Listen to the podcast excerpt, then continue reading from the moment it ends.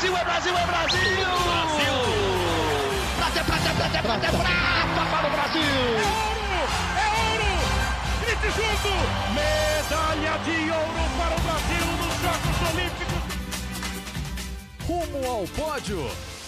Saudações olímpicas! Este é o Rumo ao Pódio, podcast de esportes olímpicos da Globo. Eu sou Marcel Merguizo, estou aqui em casa, em São Paulo, hoje, terça-feira, dia 29 de agosto de 2023, quando faltam 331 dias para o início dos Jogos Olímpicos de Paris e também faltam apenas 51 dias para o início dos Jogos Pan-Americanos de Santiago. Nessa semana, novamente comigo está Guilherme Costa, lá nos estúdios da TV Globo em São Paulo. Mas, Gui, eu vou começar apresentando nossos convidados especiais, nossos correspondentes na Alemanha, lá em Oxenhausen. Good morning, good back, good night, Giovana Pinheiro e Edson Viana, tudo bom com vocês por aí? E aí, bom dia, boa tarde, boa noite para todo mundo que está ouvindo a gente. Bom dia, boa tarde, boa noite. Não vou arriscar. Tudo bem que é, o nome dessa cidade já entrega muita coisa, né? Onde a gente está é, e tudo mais. Spoilers. Mas viemos para a Alemanha para cobrir o Mundial de Canoagem, Velocidade, com Isaquias Queiroz e a turma toda. E acho que vale falar que a gente estava, antes de estar tá aqui em Ostenhausen, a gente estava em Duisburg, é, perto de Düsseldorf, onde a gente desceu, né? De, de avião para essa cobertura. Enfim, passamos a semana por lá e agora esticamos aqui depois a gente conversa sobre isso.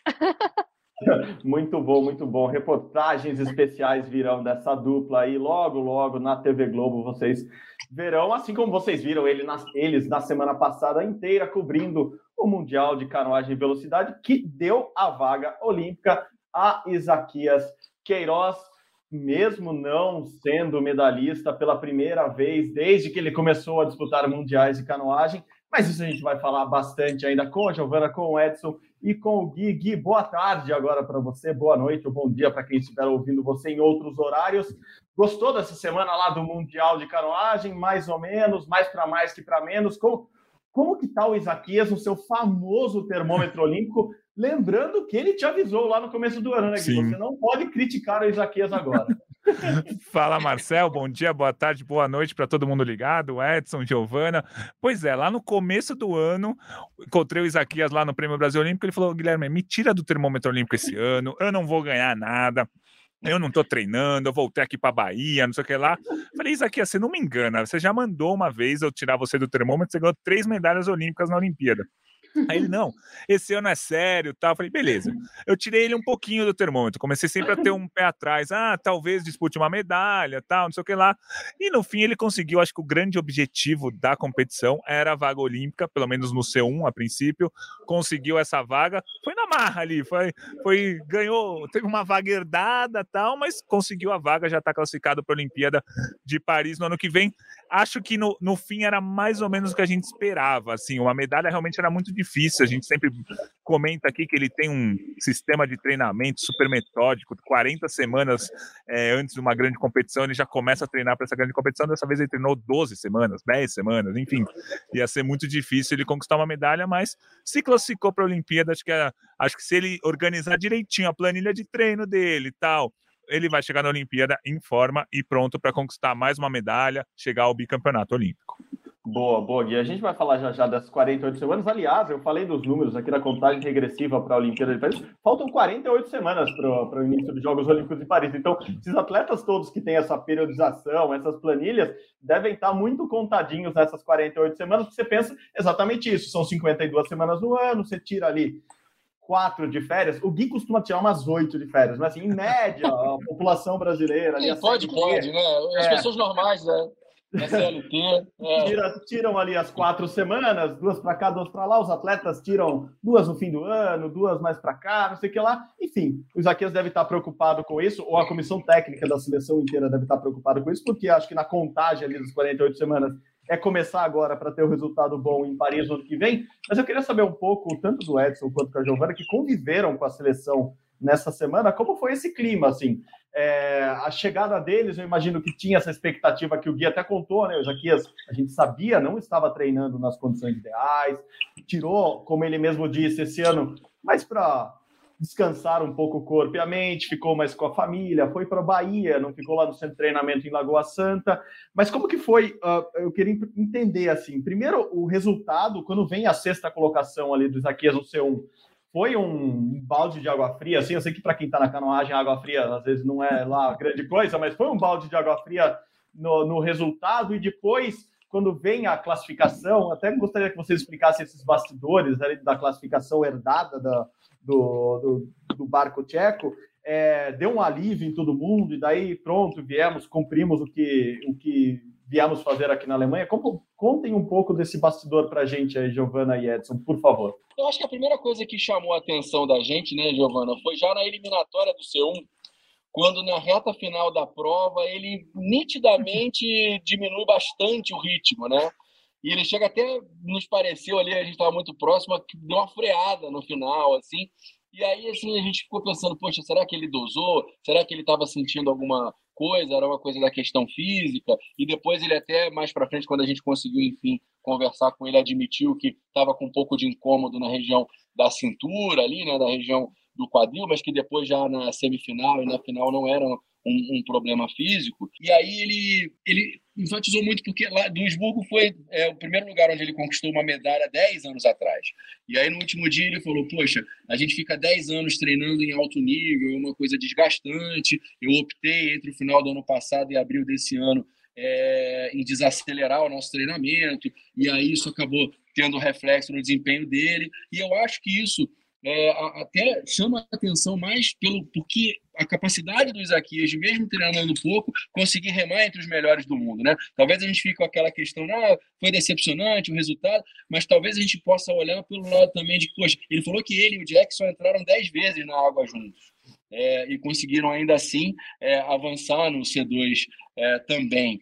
Então, e aí ele deixou bem claro que agora, falou essa questão do 14 semanas, a gente vai voltar, eu já vou direto, porque eu quero ir para o PAN e quero ganhar medalha no PAN. Aqui a gente tinha um grande objetivo de conquistar a medalha, e eu acho que ficou muito essa sensação de que é reflexo de um primeiro semestre em que ele é, não teve todo o tempo de preparação e ainda assim conseguiu chegar à final e não está ali entre os próximos, mas remando entre os melhores do mundo.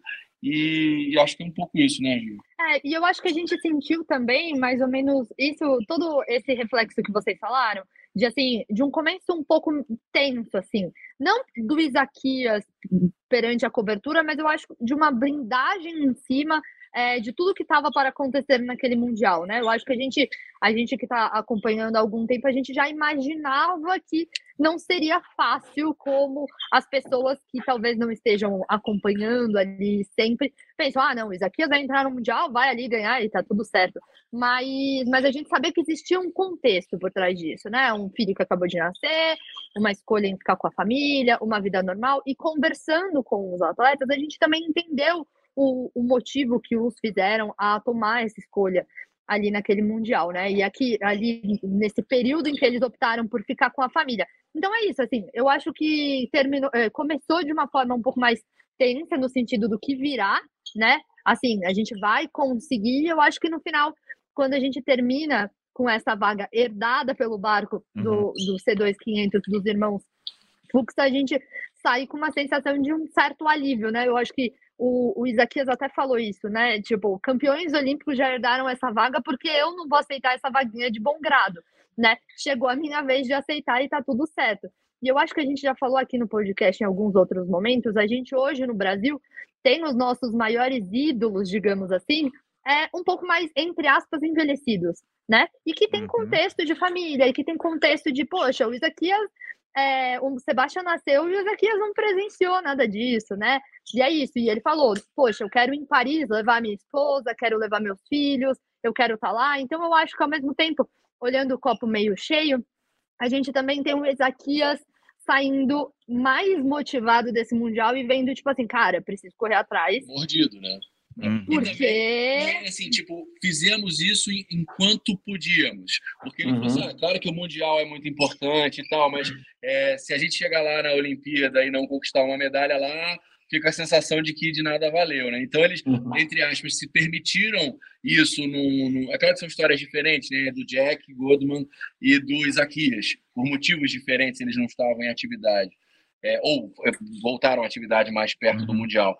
Mas que, e até conversando com pessoas antes, assim, fica aquela assim, que a, a expectativa da medalha era muito mais da torcida do que deles, e que lá era assim, a gente está aqui pela vaga. O importante é ir com a vaga, e medalha parecia uma coisa mais utópica, assim, né? E como o próprio resultado acabou se comprovando depois. Não, só ia Não. falar de, de contexto, assim, de ter visto uma torcida alemã muito apaixonada pela Impressionante, canoagem. parecia torcida de futebol, tinha bandeirão, tinha um, tinha um, um atleta lá que tinha um bandeirão com o rosto dele que não era o Sebastian Brandel, não. Assim. Team Hacker. Acho que é Team Hacker. Isso. Isso, Team Hacker. Medalhista, medalhista de bronze na. E o pessoal, inclusive, cantava mais quando não tinha prova rolando do que quando tinha. Então, ali aquela região da cerveja, a galera ali, né? É, esse, esse alemão aí que vocês falaram é do C2, que provavelmente, Isso. se tudo der certo, vai competir com os brasileiros na, na Olimpíada. Porque a gente tem uma questão aí agora, falando da vaga do C2, é, o Isaquias não vai poder disputar o pré-olímpico, que vai ser o pré-olímpico das Américas, e a questão mais agravante é. Cuba, que não esteve no Mundial e que foi campeã olímpica em Tóquio, também não pegou a vaga, né? Porque nem esteve no Mundial. E só tem uma vaga para o C2 no pré-olímpico aqui das Américas. Então, o provavelmente, né? Aí vocês podem me confirmar, a dupla brasileira vai ser o Felipe e o Jack, e eles vão ter que ganhar da dupla cubana, que possivelmente vai ser a dupla campeã olímpica, ou se não for a dupla campeã olímpica, vai ser uma dupla melhor do que a dupla campeã olímpica, porque eles internamente vão decidir quem vai participar lá, para tentar essa vaga, e aí. Se conseguir essa vaga, o Isaquias vai poder remar o C2 na Olimpíada, mas ele não pode remar o pré-olímpico. É bem confuso, né? Mas acho que essa questão em cima do C2 ficou um pouco mais complicado, porque a gente vai sem Isaquias e provavelmente contra Cuba, né, Gi e Edson? Não. Isso, exatamente isso, e é isso. O Isaquias não pode competir esse, esse pré-olímpico das Américas. Então, é, a gente passa a ter aí uma, uma nova formação. Acho que até a gente estava conversando, o Felipe já fez o C2 com o Erlon, né? Ele Hum, chegou a O remar. Jack, eu perguntei O- pro Jack e ele falou: ah, que esperada de uma dupla dessa. Ah, já remamos juntos numa Copa do Mundo e Isso. tal. É questão da Sim. gente se adaptar. Tem aquela questão do lado também, que o Felipe é, rema pro mesmo lado do Isaquias, que é o lado direito, se eu não me engano, né? Sim. E aí com o, o Jack poderia ser cruzado, enfim. E aí eles, a expectativa é buscar a vaga com eles dois. E, a gente, e aí a gente passa a ter essa, essa grande matemática quase, né? Porque se a gente conseguir essa vaga, a gente poderia ter, então, do- dois atletas disputando o C1, né? Por ter classificado, e aí, enfim, o Brasil iria com três atletas para a Olimpíada, mas sabendo do cenário e de todos os contextos, a gente sabe que isso é difícil e que fica um pouco mais difícil sem o Isaquias. Mas, assim, é, de novo, né? Pro Isaquias é muito, ele comemora muito porque ele não tem a necessidade de fazer a viagem Hum. para Flórida Pode Né? no No C1. abril. Você citou isso especificamente. Posso focar no C1. em abril. Então ele acaba tendo mais, mais tempo de treinamento e de foco nesse momento, que era uma coisa que ele já estava almejando, digamos assim, né?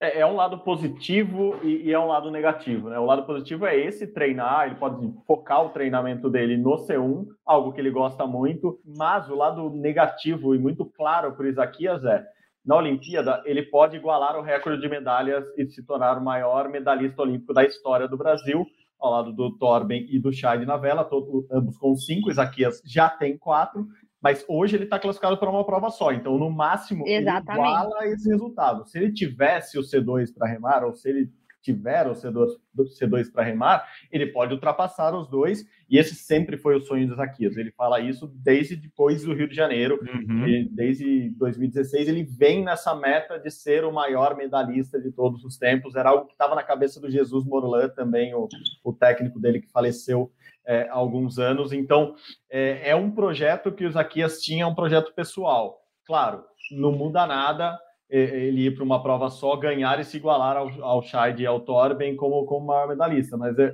talvez isso até o motive, e vocês falaram com ele sobre isso, né, Gi? É, a estender a carreira dele para Los Angeles, né? O que eu soube antes até do Mundial Ah. é que quando começaram os comentários de que Isaquias ia aposentar depois de Paris, ele ficou muito, mas muito bravo. Ele falou, eu nunca falei isso, eu nunca falei que ia aposentar, ficam inventando coisas sobre mim. Vocês conheceram bem o Isaquias lá de perto, sabe como ele, como ele reage a isso. É, e, e me parece que, que há essa possibilidade, né? É, a história é, como, como em toda a Olimpíada, a canoagem muda as provas, né? Teria que o C1 virar um C1 500 para 2028, com uma prova mais curta e que daí não dependeria de um treinamento de resistência maior. Eu acho que passa, passa por aí um pouco a, a mente do Isaquias nesse momento, né, gente? Exatamente, foi engraçado até quando eu perguntei para ele. Eu falei, Paris, Isaquias, e Los Angeles, hein? O que você tá achando dele? A vida de atleta é muito dura.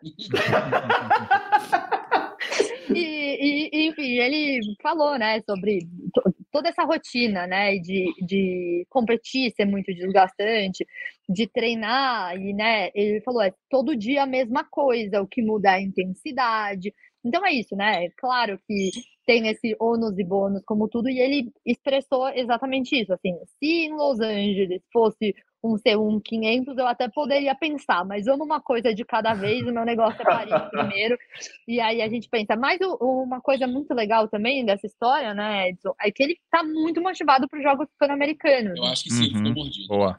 Eu acho que sim ele quer estar tá lá de todo jeito, quer. Ele falou não, duas medalhas de ouro. Eu quero me focar agora no brasileiro e que eu quero ir para o Pan-Americano e lá eu quero ganhar medalha. Ele falou especificamente assim. E até lembrei uma outra coisa, quando você falou de ser um 500, que é a prova do Felipe Vieira, né? Ele falou: se eu tivesse vindo para cá pensando em ganhar a medalha simplesmente, eu poderia até ter remado o C1 500, que eu estava muito bem. Uhum. Mas aí eu acabei focando no C1 1000 para conquistar a vaga olímpica, né? Mas é, me pareceu isso, assim, ele sempre, ele sempre voltava a essa história de é, precisar de um tempo, de uhum. dedicar à família, de e ele falou assim, ah, não é nem uma questão só de saúde mental, que é um assunto que a gente agora tem uhum. é, tem estado uhum. muito em voga por causa dos atletas de alto nível, mas ele falou, não, isso eu lido bem, porque eu sou do sul da Bahia, eu sou acostumado com muita batalha, então eu sou, tipo, forjado para encarar dificuldades, e, e, aí eu acho que foi mais uma questão né, de, de de dar-se um tempo para descansar, mas que eu acho que ele não ficou muito. Por mais que tenha conseguido a vaga, ele não gostou. Do, do, ah. O gostinho de sair pela primeira vez sem uma medalha do Mundial bateu nele. Assim. E aí ele encerrou disso, assim, eu quero ir para o Pan-Americano e lá eu quero ganhar medalha.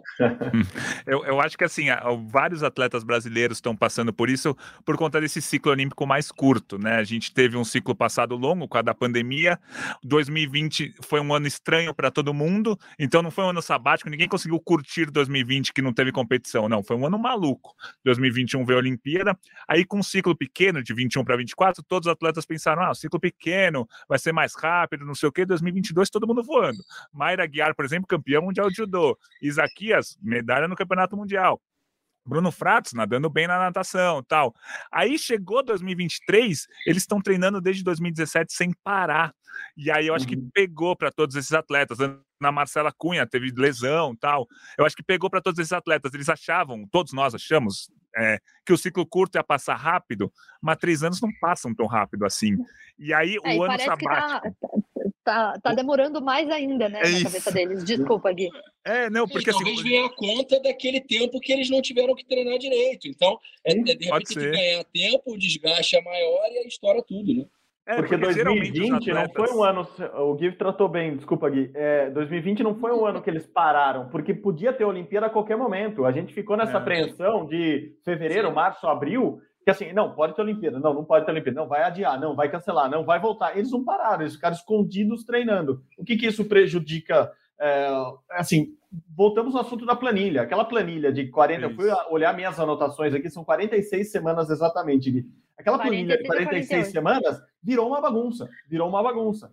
Porque, e agora, eu treino forte? Eu faço treinamento de base? Eu treino para a Olimpíada que pode ser daqui a três meses ou começo a treinar para a Olimpíada que pode ser o ano que vem? Então, acho que isso, você tem razão, Gui, pode ter bagunçado fisicamente isso. todos os atletas. É, e, e, é, e, e, a gente está vendo a conta agora em 2023, com a Mayra Guiar sem competir o ano inteiro, Bruno Frato sem competir o ano inteiro, os dois super medalhistas, campeões de um monte de coisa tal, a Ana Marcela Cunha se lesionando, são as nossas principais estrelas do esporte nacional que estão tendo um 2023 bem atípico, assim, não é que eles competiram e perderam o Mundial, não, eles tiveram um ano atípico, não teve treinamento direito, não estão competindo, enfim, acho que é, a, a pandemia ainda tem esse resquício. E uma outra coisa que a gente gente pode levar para o Isaquias, aí a gente pode levar a próxima vez que vocês forem entrevistar ele, que a gente for entrevistar ele.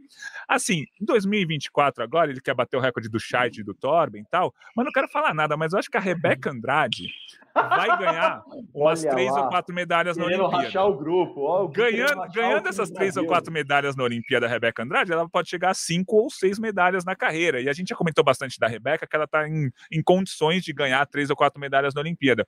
E aí o Isaquias não vai ter o recorde, o recorde vai ser da Rebeca. E aí os dois, o Rebe a Rebeca e o Isaquias, vão ter que ir para a Olimpíada de 2028 decidir isso aí. Não vai ter ninguém parando em 2024. Acho que essa é uma questão que a gente pode jogar para os dois para a gente seguir ganhando medalhas nessas duas modalidades. E você sabe que isso é uma questão na cabeça dos dois, né? Tanto a Rebeca quanto o Isso. Isaquias nunca assumiram publicamente assim, não, eu vou me aposentar só em 2028 ou não, eu vou aposentar em Paris 24. Então, os dois têm essa questão muito por causa do físico de ambos, né? É, é uma questão boa para levar para eles, Gui. Eu vou, vou, É uma boa. Aí os dois mandar, até mandar. A gente, a gente podia, a gente podia uni-los numa pauta e falar: vamos aos assuntos sensíveis. Paris, Los Angeles, e aí? Que e aí, dependendo de como terminar no ano que vem, bota a Rebeca numa canoa e bota os Isaquias para dar umas piruetas e ver o que sai melhor. Isaquias, a última vez que tentou dar umas piruetas, caiu de uma árvore e perdeu um rim. Assim, basicamente. evitar, deixa pra lá, né?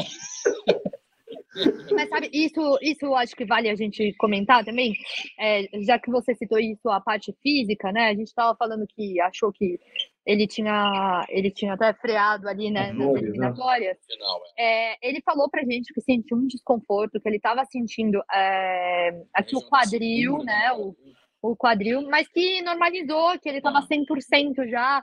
Tá. Depois ali, no dia seguinte, continuou com dor, no outro dia já estava zerado. E que ele ia voltar para o Brasil e fazer tipo um check-up geral, porque ele nunca tinha feito. Ele falou assim, que ele era um atleta, tipo assim, 100%, que ele nunca tinha machucado, mesmo com os movimentos exaustivos e tal, para fazer um check-up tanto em ombro quanto em quadril, mas ele garantiu pra gente que ele tá Ele não usou 100%. isso como justificativa para os resultados Tá bom. na semifinal e na final. Ao contrário, eu já não estava sentindo. Já não estou Ele mais sentindo enfatizou nada. muito realmente ah, o tempo de treinamento. Perfeito. O Gui, eu tava falando que eu Acho que vale até pra anotações. gente. Dá pra- Até pra gente colocar isso de ponto pra, pra gente falar também. Torcedores, calma, aquele ditado que a gente adora. É isso, é isso, é isso. Eu, eu falei, eu falei aqui que tinha olhado minhas anotações, anotações antigas de 2014. A primeira vez que eu Nossa. entrevistei o Jesus Morlan, é, fui achar aqui. Tá publicado, na verdade a internet salva a gente essas horas. Eu o falei, Jesus- nossa, o Marcel tem um Imagina. de 2014. Não, é, não, não tenho. O- daí o Jesus falava assim, ó, o treinamento para esse ano já está feito. É o- Era para o ano 2015 pré- pré-Olimpíada.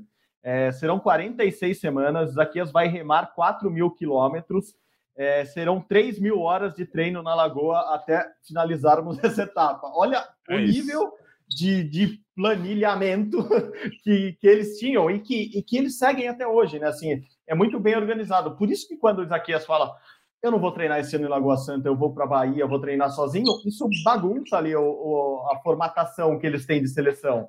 É, porque eles foram criados, treinados no, no melhor sentido mesmo para fazer tudo certinho, tudo muito bem estruturado para chegar num, num evento e estar na final do, do, do ciclo ali. O que não aconteceu esse ano e o que a gente ouviu é o que eles querem. Eles querem fazer isso para o ano que vem. Por isso que eles já começariam agora. Tem brasileiro, né, Gi, em setembro, depois tem o PAN em Uhum. outubro. O PAN, aliás, é bem longe de Santiago. Eu acho que eles são seis horas de Santiago, é, onde eles vão, onde eles vão remar. É, enfim, me parece que tá tudo voltando ao normal. Assim, a canoa voltou para o eixo ali e eles querem que essa, que essa Olimpíada seja, como Isaquias mesmo disse, de busca de mais um ouro para ele, né? Com certeza. Eu acho que é exatamente essa essa ideia agora, né? Essa busca por, pela medalha ah, obstinadamente. Com, com dois filhos agora, né? Acho que É, O, o que é o, o Luigi, não o Enzo, né? É verdade. foi É, é sensacional, você gente. apanhou em casa, rapaz? Como é que você. Não, é porque eu tenho um sobrinho, aí a gente fica aqui, sai sem. Ei, rapaz, você vai arrumar ideia em casa. Ele já saiu de casa, né? Porque o Luigi nasceu, se eu não me engano, numa É. sexta-feira. Eles viajaram para a Europa, né? Porque eles ficaram num, 4 num de tempo- agosto que nasceu. É, um Luiz. dia depois já estava viajando para Europa, ou seja, já tinha deixado Dona Laila lá cuidando do Luigi sozinha. Ainda manda essa na, na primeira entrevista. Um beijo pro meu filho Enzo. Luigi, Opa, Luiz. foi maravilhoso, foi maravilhoso. Mas, é, E o Sebastião, que é mais velho e fez aniversário, Também né? Garantiu, aniversário garantiu o beijo dele ali tranquilamente antes Não, da aí- transmissão. aí Aí, se- senão- ficou pro mais novo, né? O mérito é todo do irmão mais velho. Só porque eu sou irmã mais velha, eu tô falando isso.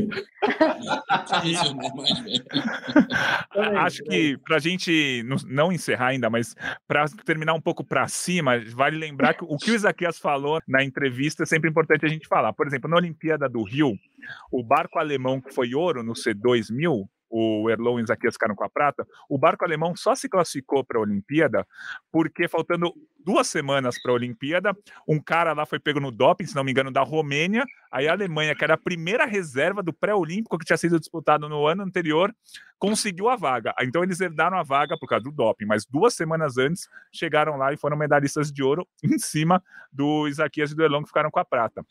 E na prova dos 200 metros, o ucraniano que foi ouro naquela Olimpíada de 2016 herdou a vaga, igualzinho o que aconteceu com o Isaquias, herdou a vaga no Campeonato Mundial, porque um dos países tinha pego a vaga no C2 também. Então, tem esse histórico de medalhistas de ouro em Olimpíadas terem herdado vaga, não terem conquistado ali no, no papel, primeiramente, ali as vagas na, na Olimpíada logo no Campeonato Mundial. Então, esse histórico pode aumentar um pouquinho com o Isaquias no ano que vem. Acho que essa é uma boa mensagem também. Não é nenhum demérito, tá na regra. Exato. É, não é. E o Martin Fuchs com o irmão dele também ficaram em oitavo numa prova que tinha nove. E Isso. ele ganhou a outra prova, assim. Então não é tão fácil assim, né? Você conquistar uma vaga, assim. Então, é, eu acho que é uma questão de a qualidade, como entra, enfim. Isso, e a vaga foi herdada porque. Porque ele o- ficou em sexto. É, e, e- isso, que ele, não ficou em sexto. último. Ele, ele não ficou em último e falou, nossa, herdou uma vaga porque não É. tem ninguém da América do Sul. Assim, ele ficou em sexto no Mundial. E não foi um carinho que o Martin Fuxa fez, ah, mas eu tô dando a vaga pra você. Não, ele conquistou a vaga nas duas provas, então ele falou, vou, na- vou conquistar do C2, a do C1 é sua, porque eu estando no C2 eu vou disputar o C1 também. Então não foi um carinho, ah, o Fuxa deu a vaga. Não, herdou ali Talvez porque herdou, quisesse então é isso. Talvez nem quisesse. na água. Exatamente. Cara, isso é uma coisa muito legal, né? E ele disputa o C2 com o irmão. Então É. tem Ah, toda isso. essa questão, né? Embora tenha um adversário ali que ele rivaliza, entre aspas, ali com respeito, claro, dentro daquela prova, por outro lado também ele tem o irmão dele. É até uma coisa muito legal de ver assim, o barco deles com o nome, né? O sobrenome, na Uhum. verdade, da família, todo estilizado ali, os tchecos e tal. Então, então tem toda, toda essa questão também familiar, né? Que eu acho que, poxa, remar com o irmão numa Olimpíada, Nossa, né? Você está classificando com o seu irmão, né? Então, acho que tem essa questão de família. E uma coisa que a gente sentiu muito na canoagem, e eu acho que, enfim, não tem nada que explique melhor do que o nome do próprio primeiro filho de Isaquias, que é Sebastião, né? Que é um dos principais é, adversários do Isaquias, o alemão. Mas eu acho que é isso, né? O, o, o Martin Fuchs também falou muito bem de Isaquias, de como eles são amigos, de como ele, é, existe toda essa rivalidade, mas que também existe esse ambiente é, de um é, quase torcer também pelo bem do outro, né? Claro que entrou ali na água, é, Uhum. cada um por si, vamos lá, quem vai estar melhor. Mas é porque quando eu perguntei para ele, o Isaquias brincou antes, que ah, eu vou estar torcendo muito aqui pro Fux e tal. Eu perguntei para ele, ó, falou que ia estar torcendo. Não, respeito demais o Isaquias, a gente tem uma rivalidade boa desde as divisões é, mais jovens e tudo, isso é legal para a torcida. E aí falou, não, mas vamos torcer para ele se classificar, mas não ganhar medalha não, para ele não ficar muito confiante para chegar lá. Vamos torcer só para garantir isso. a vaga e tudo. E aí me pareceu realmente isso, que existe essa camaradagem, né? essa, essa Uhum. boa convivência entre eles ali, o que é muito legal, né? Não, boa, boa, boa. Gui, para liberar nossa dupla alemã para jantar, eh, deve ter vários restaurantes abertos ah, nessa hora lá na grande cidade que eles estão lá na Alemanha. Eu queria encerrar agora. Acabamos de passar pela contagem regressiva de um ano para os Jogos Paralímpicos de Paris. né? A gente falou muito dos Jogos Olímpicos aqui de Paris, eh, mas a contagem regressiva chegou a um ano e, e o Brasil está indo muito bem nos mundiais é, de esportes paralímpicos nesta neste mês que passou, né, nesse agosto que passou, mas especificamente lá na canoagem foi onde o Brasil conquistou várias medalhas e conseguiu um desempenho muito bom ali, inclusive garantindo vagas. Né? A gente está falando aqui no, do, das vagas conquistadas, ou da vaga conquistada pelo Isaquias, a canoagem, a paracanoagem conquistou várias também, né, Gi? Quatro vagas na, na Paralimpíada, duas no feminino e duas no masculino. E foram. Foram ah, cinco, cinco medalhas, medalhas, que em números de medalhas é a maior participação brasileira, não com mais medalhas mais valiosas, digamos, né? uhum. né? Mas em número de medalhas é a maior participação brasileira, um ouro, uma prata e três bronzes. E o clima lá em cima, né? Aí é brincadeira Pô. que esses caras são legais. O Fernando Rufino e o Igor Tofalini, que são dois caras oriundos do mundo dos rodeios, né? Até infelizmente terem os acidentes que que tiraram os movimentos deles. Eles se provocam, eles cantaram moda é, sertaneja lá juntos, eles são amigos. Então, assim, é, é, acompanhar o astral desses caras é uma experiência fantástica. E é exatamente isso que a gente estava falando da rivalidade, né? Eles são muito amigos ali, fora da água, entra uhum. na água e não olha para mim, vamos lá. Oh. E o, um já ganhou o Mundial, era, o outro. O era campeão paralímpico, o Igor era então campeão mundial, eles trocaram a medalha, aí um falava, não, estou gostando da cor dessa medalha, vou dar... aí eu, não, vou dar mais é, trabalho para esse boiadeiro, e quanto mais a gente fica velho, menos o, mais os tempos caem, a gente está ficando bom. eles são, são sensacionais. Assim, a participação muito bom, muito brasileira bom. lá realmente na, na paracanoagem foi o que, o que trouxe, né? É, mais Essa... alegria para a torcida e esse astral mesmo de conquista. Né? Essa energia é. boa, né? E a gente, a gente sempre gosta de, de falar de dobradinha, né? Uhum. exatamente. Melhor do que um, uma medalha, são duas no mesmo pódio. Justamente no mesmo pódio. Também teve uma prova de exibição para deficiência intelectual, né? Que eles que não estão tá no programa olímpico, mas o Brasil teve representantes, até ganhando medalha também. Então é, teve essa, essa novidade lá, né? Então, quer dizer, cinco medalhas, mais essa na prova de exibição. Quis dizer cinco nas categorias, digamos, principais, né? A gente sempre fala aqui que o Brasil ainda não é uma potência olímpica, né? Esperamos que um dia, daqui a 4, 8, 12 anos, o Brasil venha a ser. Mas uma potência paralímpica o Brasil já é. Essa semana foi a prova disso. Teve, tivemos essas medalhas, cinco medalhas no Mundial de Canoagem Paralímpica, tivemos nove medalhas no Campeonato Mundial de Judô, tivemos título no Campeonato Mundial de Alterofilismo, tivemos o bronze no goalball feminino mundial e o bronze no futebol de cegos, que o Brasil sempre conquistou ouro, né? Desde 2002, dessa vez foi bronze, mas voltou com medalha de qualquer forma. Então, em uma semana só, a gente teve esse, essa penca de medalhas, o que mostra que o Brasil vai chegar brigando ali para ser top 5, top 6, top 7 do quadro de medalhas da Paralimpíada do ano que vem. E o que Boa. mostra também que se você não começou a acompanhar esporte paralímpico, está esperando o quê? Boa. Além de ganhar muito, eles são excelentes personagens. Isso eu posso Boa. garantir. Cara, excelentes personagens são Edson Viana e Giovanna atenderam lá em meio às reportagens que estão fazendo na Alemanha e trouxeram esse frescor, essa alegria para o podcast nessa semana. Edson, Giovana, obrigado de novo pela parceria de vocês. Vou continuar com o guia aqui, mas vou liberar vocês para um grande jantar aí na Cidade dos Bois. Beijo, até a próxima. E eu quero, ó, já vou, já vou deixar aqui um, um spoiler do que vocês vão falar. Tô feliz demais com as vagas dessa semana, ah, viu? Só pra, porque eu não vou conseguir me segurar, tá bom? Quem Aí não, vocês comentam quais, quais vagas que eu tô falando. Beijo. Beijo, Gi. Beijo, Gui. Um beijo, Berguizo. Prazer estar aqui com vocês. Até a próxima. Valeu. Valeu, dupla. Obrigado, Edson. Obrigado, Gi, de novo. Valeu por tudo. Gui, continuamos aqui. A, a, gente está cheio de spoilers aqui, spoilers da cidade, do esporte, das reportagens que ela está fazendo. Spoiler do nosso próximo assunto, claro, falamos da vaga conquistada por Isaquias Queiroz lá no Mundial de Canoagem. Tivemos também o Mundial de Ginástica Rítmica, que foi em Valência, na Espanha, e o Brasil foi muito bem. A Giovana acompanha muito ginástica, acompanhou essas meninas da ginástica rítmica no último ciclo inteiro. E agora podemos falar sim, o conjunto brasileiro de ginástica rítmica que vem conquistando é, vários, vários títulos, várias medalhas, vários pódios inéditos, está classificado para as Olimpíadas de Paris, assim como a Bárbara Domingos, a Babi, também conseguiu a classificação, também conseguiu a vaga olímpica dela no individual para as Olimpíadas de Paris. Era um resultado que a gente esperava muito, né, Gui? Mas quando vem, dá aquele alívio, né? Assim, acho que é, é, o sentimento que as meninas devem ter tido com ótimas apresentações, ótimos resultados lá no Mundial. Claro, o Mundial você não está pela vaga só, você está brigando por medalha, você está brigando pela melhor colocação possível. No caso delas, elas vêm campeonato após campeonato batendo a melhor marca, o melhor desempenho da história da ginástica rítmica brasileira. Então, Babi e o conjunto conseguiram o primeiro objetivo que era a vaga olímpica, mas claro, acompanhado e muito bem acompanhado de um ótimo desempenho lá em Valência, certo?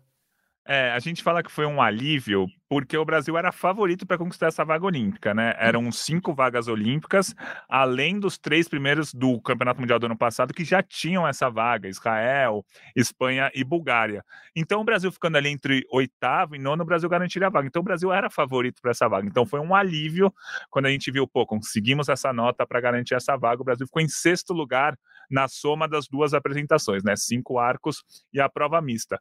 A apresentação da prova mista não foi boa, viu? O Brasil teve falhas graves, ficou ali uns dois pontos abaixo do que realmente podia fazer, mas o Brasil tinha essa gordurinha para queimar para conseguir essa vaga olímpica. Fez uma ótima apresentação nos cinco arcos e fechou na sexta posição.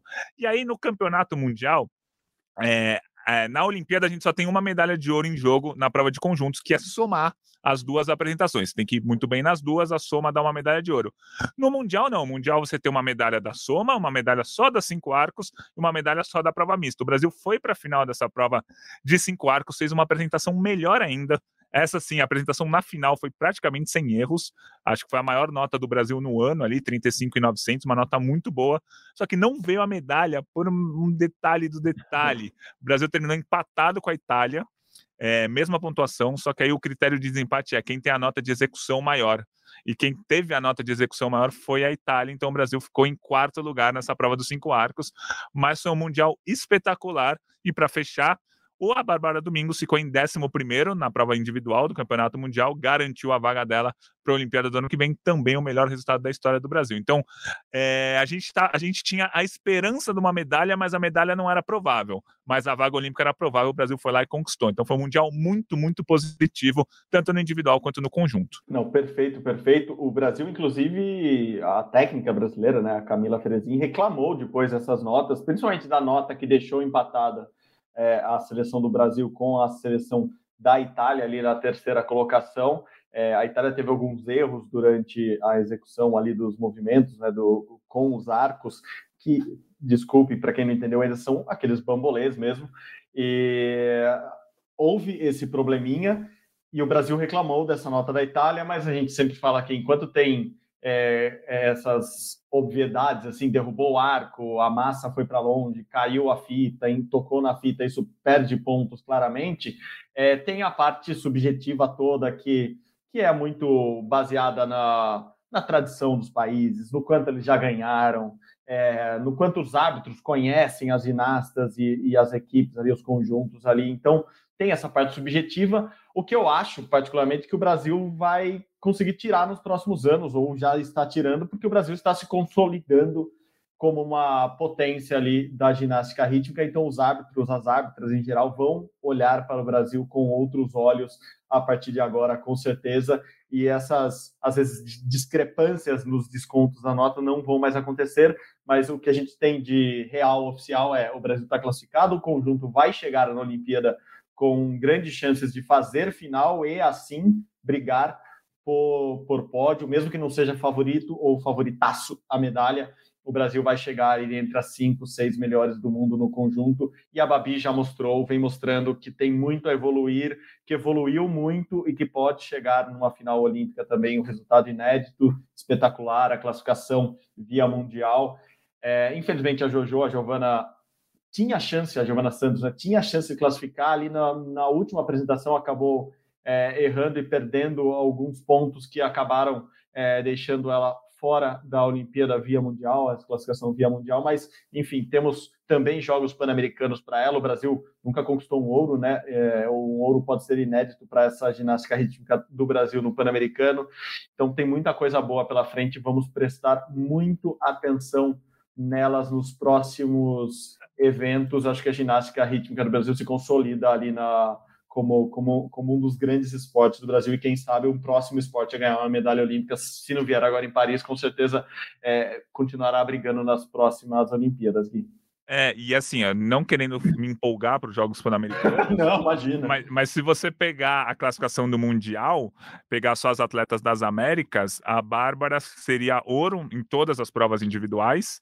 É, a Giovana ganharia medalha em algumas provas individuais, porque as americanas e as mexicanas, são as grandes rivais do Brasil, ficaram atrás das brasileiras. Então é bem possível no PAN, claro que tem erros aqui, erros ali, mas é bem possível que no PAN o Brasil conquiste oito medalhas de ouro na ginástica rítmica, cinco individuais e três por equipes, mas acho que do PAN a gente vai falar mais para frente, mas fica essa, essa pontinha aí de, ó, o PAN tá chegando famoso fica a dica para você acompanhar. Com certeza é, a, a, Babi pode assim ser é, por exemplo, a maior vencedora do Brasil no PAN, assim, a, a, multimedalista, a maior multimedalista do Brasil no PAN. É claro que ela vai disputar também com as meninas da ginástica artística, que também tem chance de ganhar várias medalhas. O Brasil ganha muitas medalhas na natação, então pode ter um atleta ou uma atleta que ganhe mais de, de um ouro, mais de uma medalha. Isso normalmente acontece nos PANs, mas aí está um nome para a gente deixar anotado para ficar muito de olho nos Jogos Pan-Americanos do Chile, que são ali finalzinho de outubro, comecinho de novembro está chegando menos, quase, não, 51 dias, menos de dois meses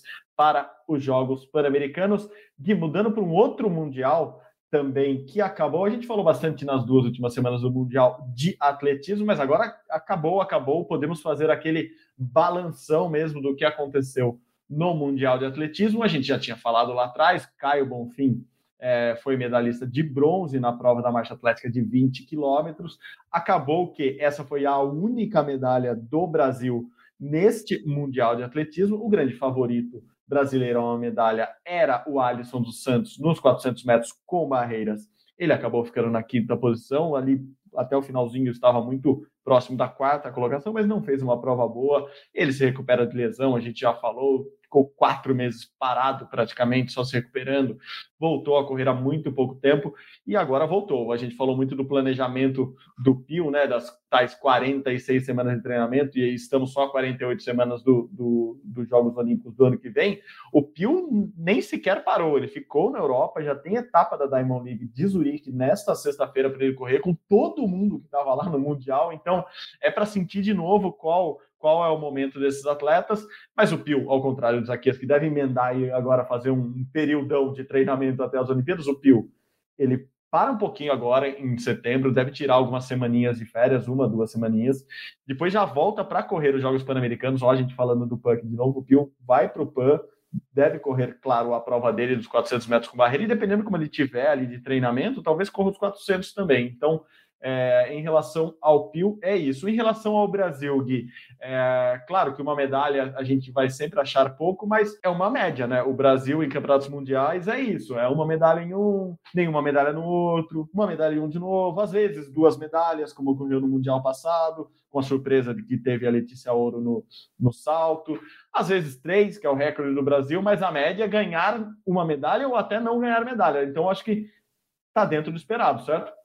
É, a projeção nesse Mundial que a gente tinha feito era uma medalha, era a medalha do Alisson, não a do Caio. A gente sabia que o Caio tinha chances, mas que ele não era um dos três principais favoritos. A do Alisson não veio, a do Caio veio, então ficou dentro do esperado em número de medalhas, dentro do esperado também em número de finais. A gente, por exemplo, esperava uma final no salto triplo do Almir Júnior, não veio, mas ninguém contava com a final da Jusilene no lançamento de dado. Primeira vez que o Brasil consegue uma final nessa prova. Então, no final das contas, foi dentro do esperado. Foi bom, assim, você, ah, o atletismo brasileiro é uma potência? Não é uma potência, mas foi, foi o que o, o Brasil levou atletas para terminar, com uma medalha e seis atletas na final. Foi mais ou menos isso é, que aconteceu, e geralmente é isso que acontece nos campeonatos mundiais e em Olimpíadas. É, dificilmente você vai com quatro chances de medalha e traz quatro medalhas. Não, o Brasil foi com quatro, cinco chances de medalha, voltou com uma medalha, mais ou menos essa a conta que a gente sempre faz aqui. Estou feliz? Não estou feliz, mas é, não é surpresa, é o resultado que a gente esperava. Legal a final da Letícia Ouro no salto em distância, legal a final do do lançamento do dado com a Jusilene, muito boa campanha da Viviane Lira, quarta na marcha de 35, oitava na marcha de 20 quilômetros, e o revezamento 4 por 100 finalista, na final foi desclassificado, não correu bem, tivemos mudança de última hora dos atletas, mas mostrou que está, foi para a final, mostrou que está ali entre os oito melhores. A questão é aprimorar as passagens, fazer um camping mais concreto ali para deixar tudo mais ajeitadinho para aí sim conseguir brigar pelas medalhas. O tempo da medalha de bronze é um tempo que o Brasil fez recentemente recentemente, entre aspas, em 2019. Então, assim, o Brasil tem tempo para brigar por uma medalha, que a prova não tem encaixado. Para encaixar, precisa treinar junto, para treinar junto, precisa ter investimento, para ter investimento, precisa saber ali o que fazer nesse camping de revezamentos que o Brasil tem que ter agora nos próximos meses, é, até as Olimpíadas de Paris.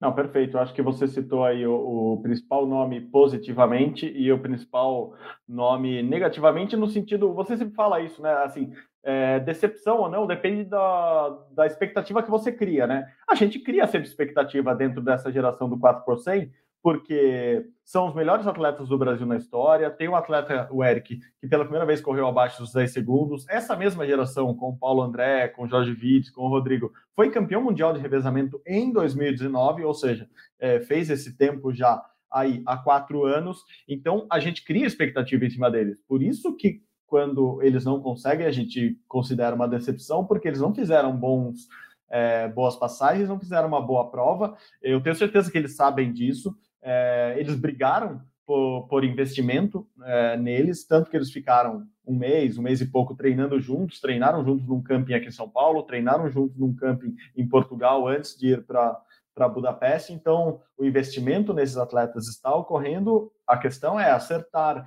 é, talvez seja isso, acertar a escalação, é, acertar uh, quem vai correr exatamente em qual trecho e qual o melhor trecho para cada um. É fazer essa engrenagem funcionar. É assim que funciona um 4 por 100. E, e do outro lado tem a Vivi né? Assim, acho que a Viviane é o, é o grande nome é, a grande surpresa do Brasil, por tudo que ela passou antes, a gente já contou aqui, ela teve uma hepatite esse ano antes de competir, chegou lá, fez tempos bons, bateu as suas marcas pessoais e se colocou, por exemplo, na, com a possibilidade de fazer dupla com o Caio Bonfim na prova mista, na prova do revezamento da, da marcha atlética. A Erika Senna, a gente sabe, é uma das melhores do mundo, é, conseguiu o índice olímpico voltando poucos meses depois de, de, de ter o, o, seu filho.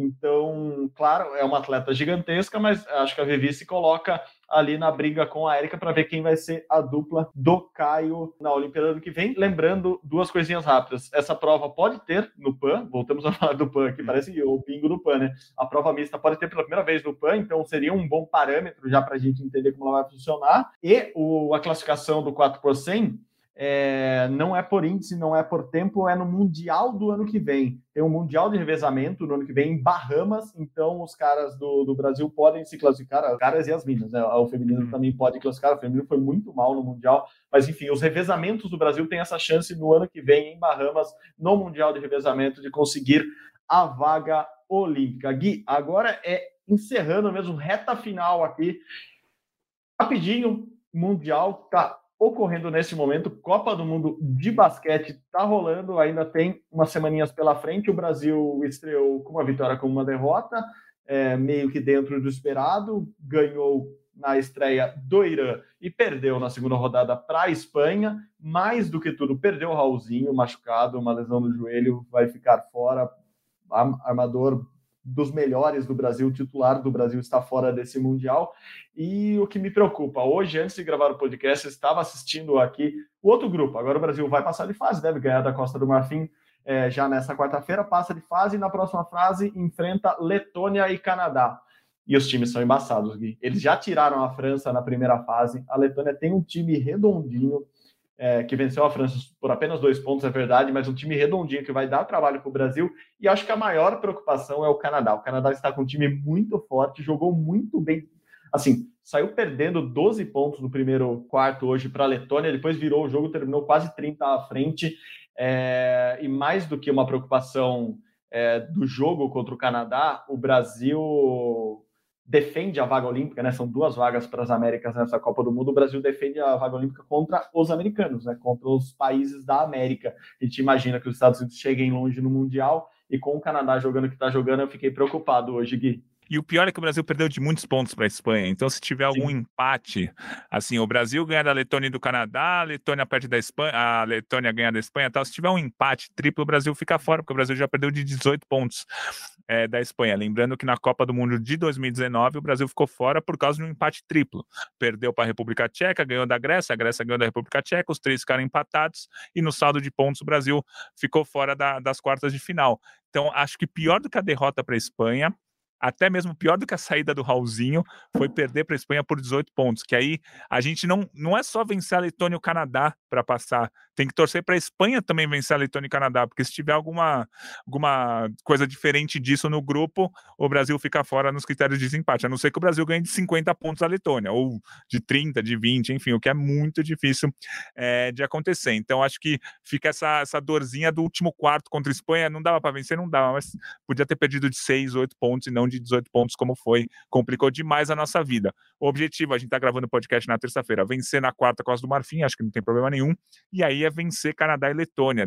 É, e ainda tem que fazer conta depois. Por isso que a derrota para a Espanha por tantos pontos doeu tanto. Exatamente, exatamente. Preocupante principalmente pensando na classificação olímpica. Eu acho que esse é, é, o primeiro, neste caso do basquete brasileiro, é o primeiro, é o primeiro objetivo ali, tentar essa vaga olímpica via mundial.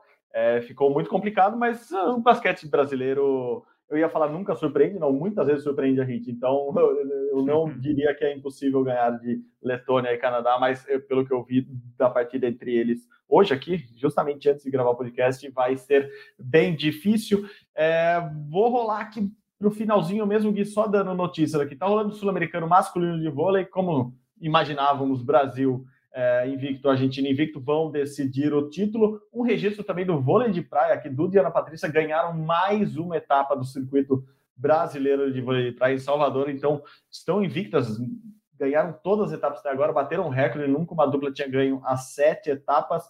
Então, esses dois registros aqui para encerrar e falar um pouquinho de vôlei, mas eu queria que você falasse também dos outros mundiais que ocorreram. O Brasil não conquistou nem vaga nem medalha, mas tivemos essa semana tiro esportivo, badminton e pentátulo moderno. Como foi o Brasil ou como foram esses campeonatos aqui, Gui? Só para fechar mesmo o episódio de hoje. Mundial de badminton, o Brasil conseguiu uma vitória histórica, né? Juliana Vieira se tornou a primeira mulher a vencer uma partida no Mundial de badminton.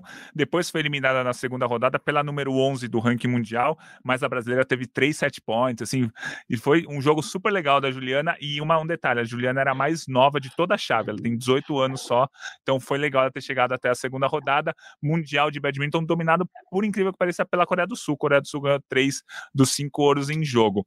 No Mundial de pentátulo moderno, nenhum brasileiro conseguiu chegar até a semifinal. O principal resultado foi o Daniel, é, o Danilo Fagundes, que ficou pertinho da semifinal. Faltaram três pontos para ele passar para a semifinal. É, mas o pentátulo moderno do Brasil não está numa grande fase, né? Desde a aposentadoria da Yane, não conseguiu é, grandes resultados. E no Mundial de Tiro Esportivo, o Brasil não conseguiu nenhuma vaga, mas alguns resultados interessantes. O Hussein tem só 15 anos, é, ficou em 19 na, na fossa olímpica, ali, a dois pontos da final.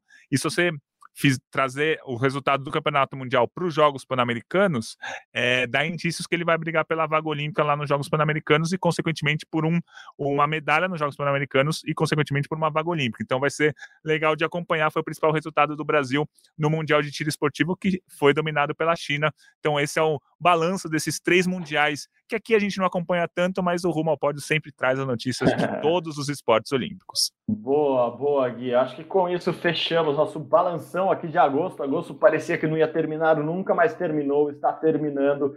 A gente conseguiu dar um resumo do que aconteceu. Então, muito obrigado novamente pela parceria. Hoje tivemos aqui também convidados especiais internacionais, mas é sempre um prazer estar contigo dividindo este microfone. Gui, valeu de novo, viu? Valeu, Marcel. Um abraço para todo mundo e sigo acompanhando, porque a Olimpíada dura 15 dias, mas os Jogos Olímpicos não param nunca.